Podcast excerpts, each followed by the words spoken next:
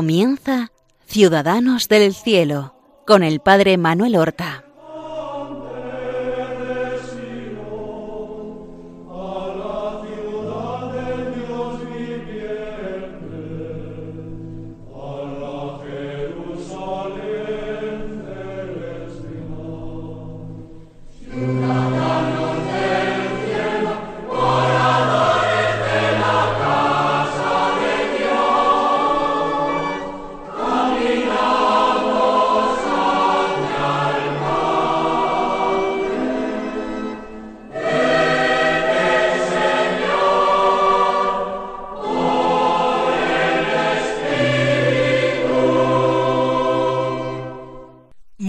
Buenos días, queridos amigos, seguidores de este programa que ahora comenzamos, Ciudadanos del Cielo. Un programa en el cual nosotros glosamos la vida y las virtudes y la obra de los santos. Un programa en el que nosotros vamos a continuar con la personalidad fascinante de un santo que fue llamado el más sabio de los santos, pero que también fue llamado el más santo de los sabios. Alguien que puso la razón, puso la filosofía al servicio de la fe, de la teología, haciendo una síntesis armónica, buscando todo aquello en la inteligencia humana que ayuda al acto de fe, porque la fe cristiana es extraordinariamente razonable. Hemos hecho ya dos programas sobre Santo Tomás de Aquino y continuamos en este tercer programa todavía en torno a su vida y sus obras. Nosotros lo habíamos dejado en Italia. Recuerden ustedes que después de una docencia de siete años en París, donde primero fue profesor ayudante, bachiller, bachiller eh, eh, escriturista, comentando libros de la palabra de Dios, luego bachiller sentenciario comentando el libro de las sentencias de Pedro Lombardo, que era una síntesis de teología que se estudiaba a lo largo de cuatro años, pues después de estos cuatro años, él es llamado por el Papa a la corte para ser teólogo papal, con la cuestión de que la corte papal no residía en aquel momento de una manera fija en Roma. Por eso, en el año 1259 hasta el 1261, él acompaña al Papa, que era en aquel entonces Alejandro IV, en la ciudad de Anagni. De 1261 hasta 1265 está en Orvieto. El Papa allí es Urbano IV.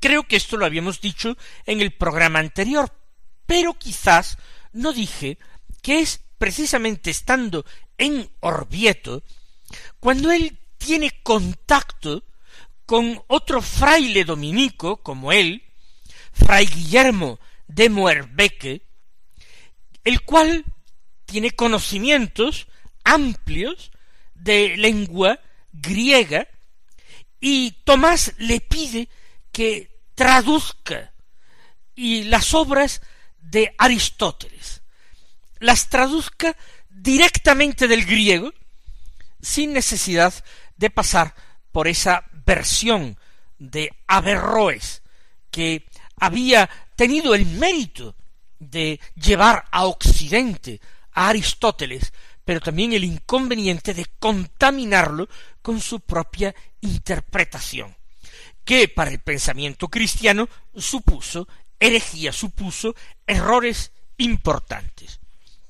Es en estos años en Orvieto, ya digo, de 1261 a 1265, en que Tomás puede acceder ya directamente a Aristóteles, confirma alguna de sus intuiciones geniales, corrige su pensamiento en otros puntos, y él sigue escribiendo y concibe la que será su gran obra. En Orvieto, como ya dije, también recibe el agradabilísimo encargo, para él agradabilísimo encargo del Papa, para componer una misa para la fiesta del Corpus Christi y además himnos eucarísticos con que honrar a Cristo escondido en el sacramento. Allí en Orvieto compone el Pange Lingua, con esa estrofa del tantum ergo que cantamos tan a menudo en cualquier exposición del Santísimo Sacramento. Allí escribe el Adoro te devoto y allí también, además del Adoro te devote, eh, compone las oraciones para una misa que ha sido utilizada durante siglos en la Iglesia.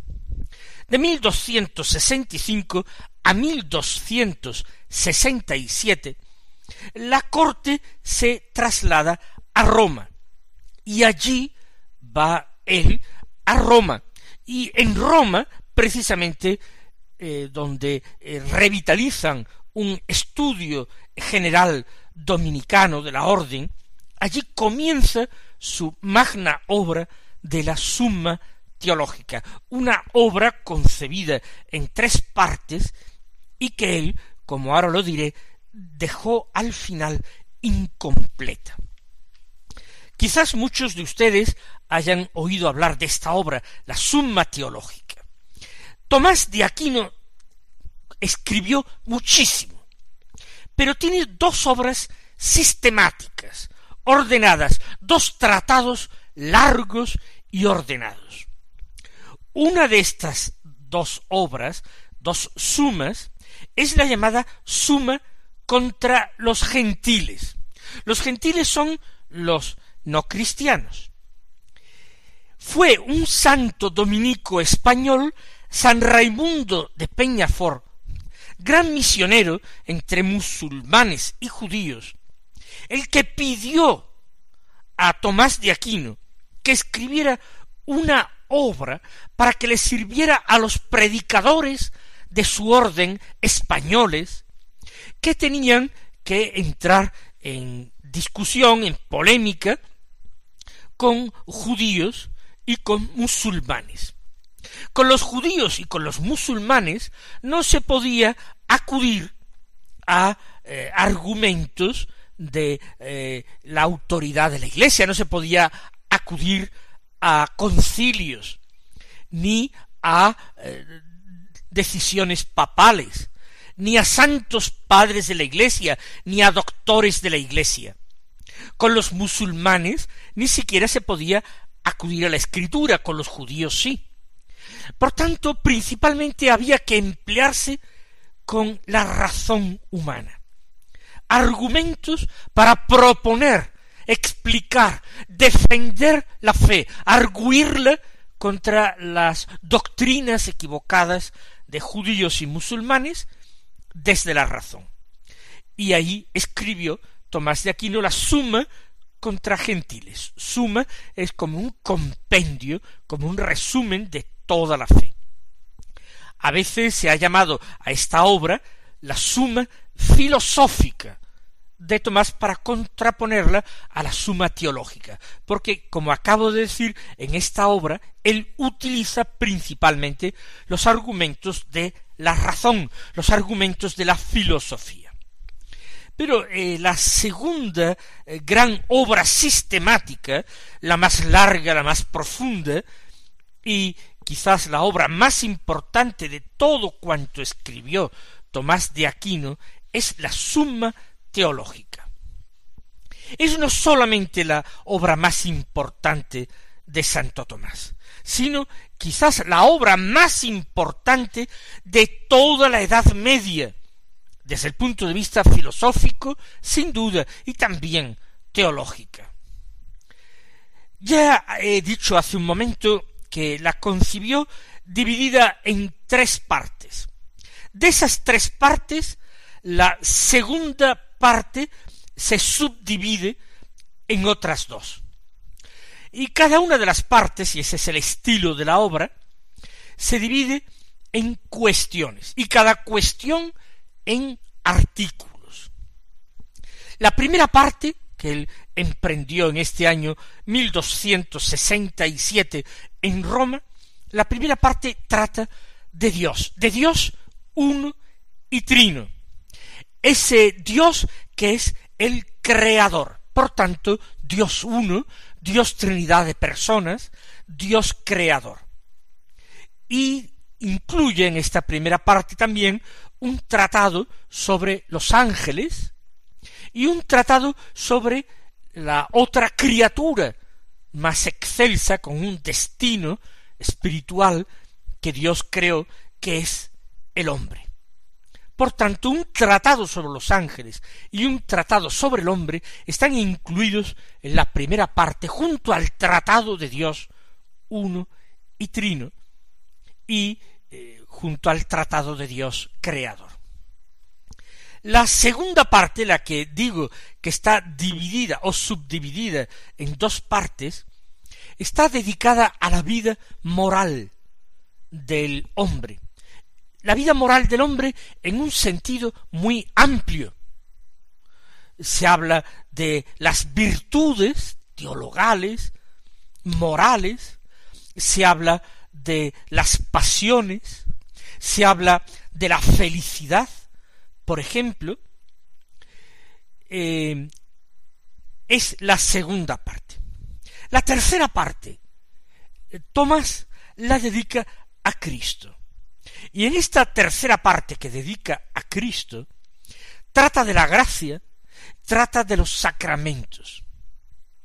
Después de haber escrito sobre la gracia y después de haber escrito sobre el bautismo y la confirmación y la Eucaristía, él no quiso seguir escribiendo más, a pesar de que su fiel secretario, Fray Reginaldo, le animaba a hacerlo. Ahora explicaremos qué pasó y por qué renunció a terminar esta obra maestra del pensamiento que es la suma teológica. Eso sí, después de su muerte, la suma teológica se le terminó, se terminó de redactar esta tercera parte, se le llama el suplemento, suplemento, y la redactaron pues distintos discípulos suyos y utilizaron algunos materiales suyos, bien materiales presentes en otras obras suyas, como otros materiales que todavía no había eh, publicado, no había sacado a la luz. Por tanto, muy fiel, muy, muy fiel al pensamiento de Tomás, terminaron de escribir, redactaron ese suplemento para terminar la tercera parte y tratar los otros sacramentos que Tomás directamente no había tratado, como la penitencia, el matrimonio, la unción de enfermos y el orden sacerdotal. Así pues, la Suma Teológica es una obra vastísima en la que se trata de tocar todos los temas de la teología católica, pero con orden, de una manera sistemática. El estilo de Tomás es un estilo claro, no piensen ustedes que es algo muy abstracto para leer. Claro que en la parte, en ciertas partes de la suma teológica hay algunas cuestiones difíciles, pero muchas cosas puede entenderlas cualquier cristiano que quiera leer despacito el texto. El estilo no tiene adornos, no es un estilo barroco, al contrario, conciso, resumido, breve y claro, muy claro, muy sencillo, y al mismo tiempo escrito con una convicción, con una fuerza, con una pasión en sentido positivo admirables. Con cuánta razón se ha comparado la suma teológica con una de esas maravillosas catedrales góticas que fueron también obras admirables de la Edad Media y particularmente del siglo XIII, del mismo siglo en que fue escrita la Summa. Así pues, en Roma, ya lo hemos dicho, comienza él a redactar la Summa teológica. Eh, le ayuda materialmente, no en cuanto a doctrina, un fraile de su orden que le es asignado como ayudante, como secretario. Él lo tomó también como confesor de su alma, lo que manifiesta su humildad. Reginaldo, que lo acompañó hasta el momento de su muerte y recibió la última confesión de sus pecados poco antes de ésta. Pero no puede quedarse demasiado tiempo Tomás en Roma, apenas dos años de 1267 hasta 1269. En este tiempo el Papa quiso, para retenerlo cerca en Italia, quiso hacerlo arzobispo de Nápoles. Pero él rechazó con energía. Ya había rechazado convertirse en abad del monasterio benedictino de Montecassino, algo que le habían llegado a ofrecer incluso conservando el hábito de dominico. Semejante cosa extraña. Él no quiso y mucho menos quiso el arzobispado de Nápoles, porque él quería entregarse a lo que consideró que era su vocación. Y su vocación era el estudio, el estudio de la verdad, el desciframiento de todas las cuestiones, por complicadas que hubiera, y pensaba que este servicio a Dios era principalmente también un servicio a la Iglesia.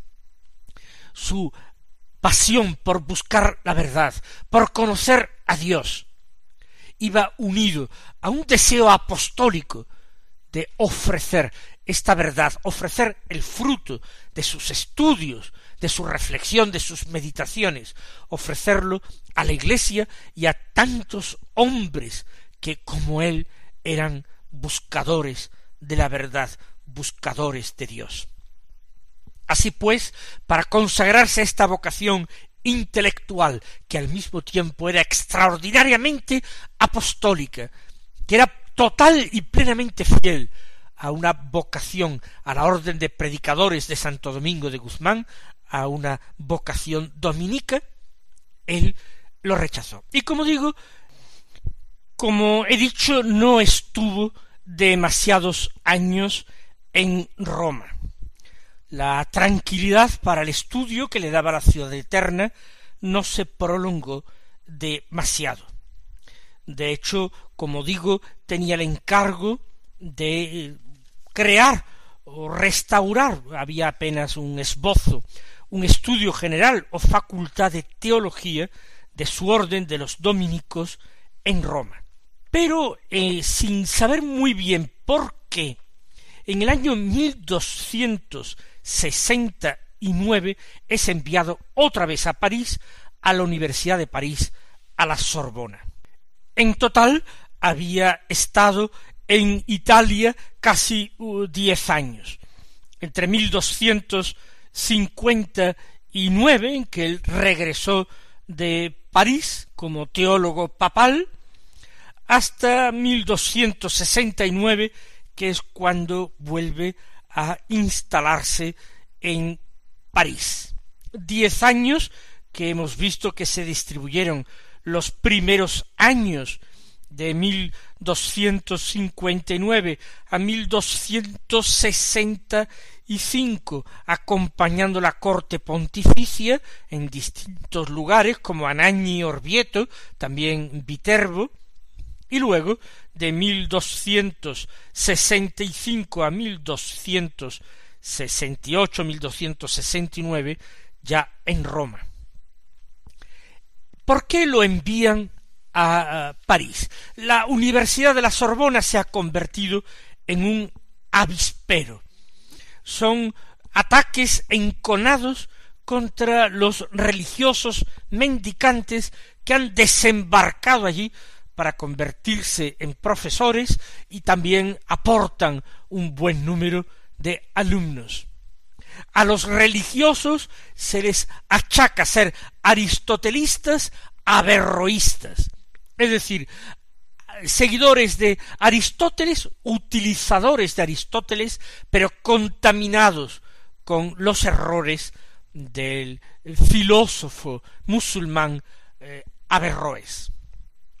Averroes negaba la temporalidad del universo, pensaba que la materia era eterna, él limitaba tremendamente la libertad de Dios, cogía esas ideas muy propias del Islam, de la fatalidad, de lo que ha de ser será, el, el fatalismo islámico, y también por ello mismo negaba la libertad humana.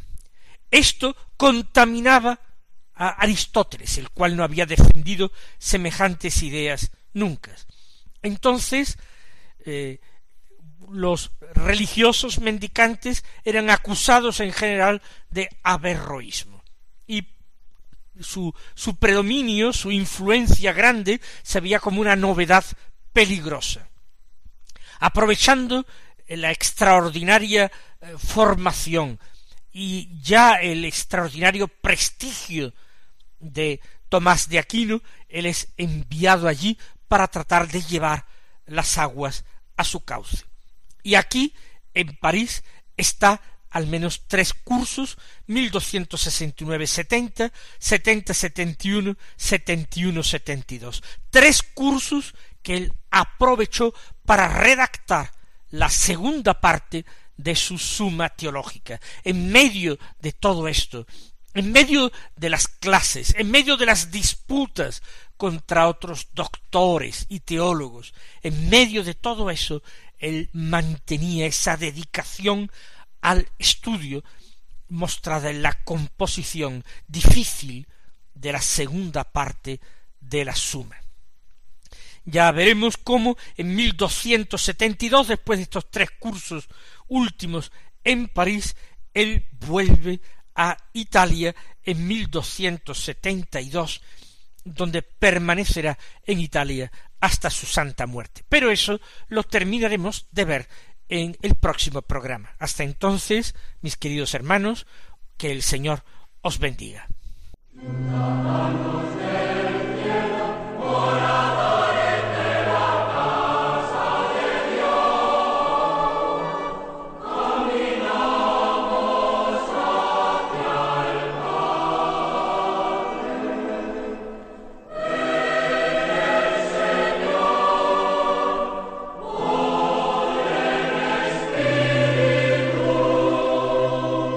Han escuchado en Radio María Ciudadanos del Cielo con el Padre Manuel Horta.